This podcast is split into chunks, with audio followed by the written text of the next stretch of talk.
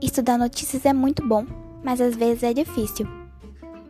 Então, nesse podcast, você vai aprender a compará-las e ver a diferença entre notícias tradicionais e notícias online. Confira o podcast a seguir.